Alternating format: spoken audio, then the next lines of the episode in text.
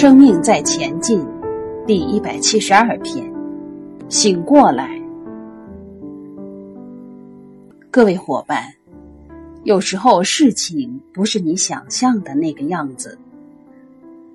东方有一句话：“言在此，意在彼。”有时候戏好像演给你看，其实是演给旁边看，所以。有句好玩的俗语说：“事情不是傻子想的那个样子。”我们昨天讲过，如何让勇士都富有，勇士都有智慧，勇士都有决心，而格式不再迷失，或者格式早点醒过来。有一个人问佛陀：“佛陀啊，你好像很容易糊弄别人。”人家这个问题，你讲这个答案；那个人问那个问题，你也讲这个答案；那个人问这个问题，你也讲这个答案。做人差不多一点，不要糊弄别人哦。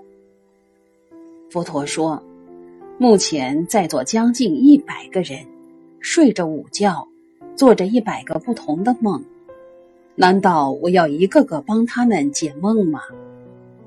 还是让他们醒过来就好，当然是醒过来就好。我干嘛跑到你的梦里面？哎，要怎么修身养性啊？要怎么做人处事啊？把你摇醒就好。佛陀讲经说法四十九年，他只做一件事情，让众生怎样醒过来。所以，佛家基本上在教育，儒家也是在教育，他们都是在办教育。佛陀、孔子都是教育家，只是后来人们把他变成了宗教家。大家想想，佛陀在世有没有佛教？耶稣在的时候有没有基督教？孔子在的时候有没有儒教？老子在的时候有没有道教？都是后面人在教，所以道教修养较好的，他们不称自己是道教。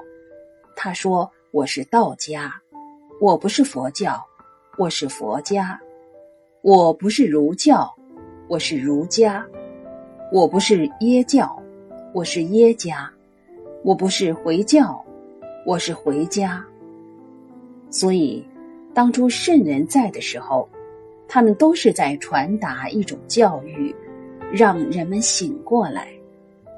而我们现在想要分享的这些理念，也只不过给你一些启发。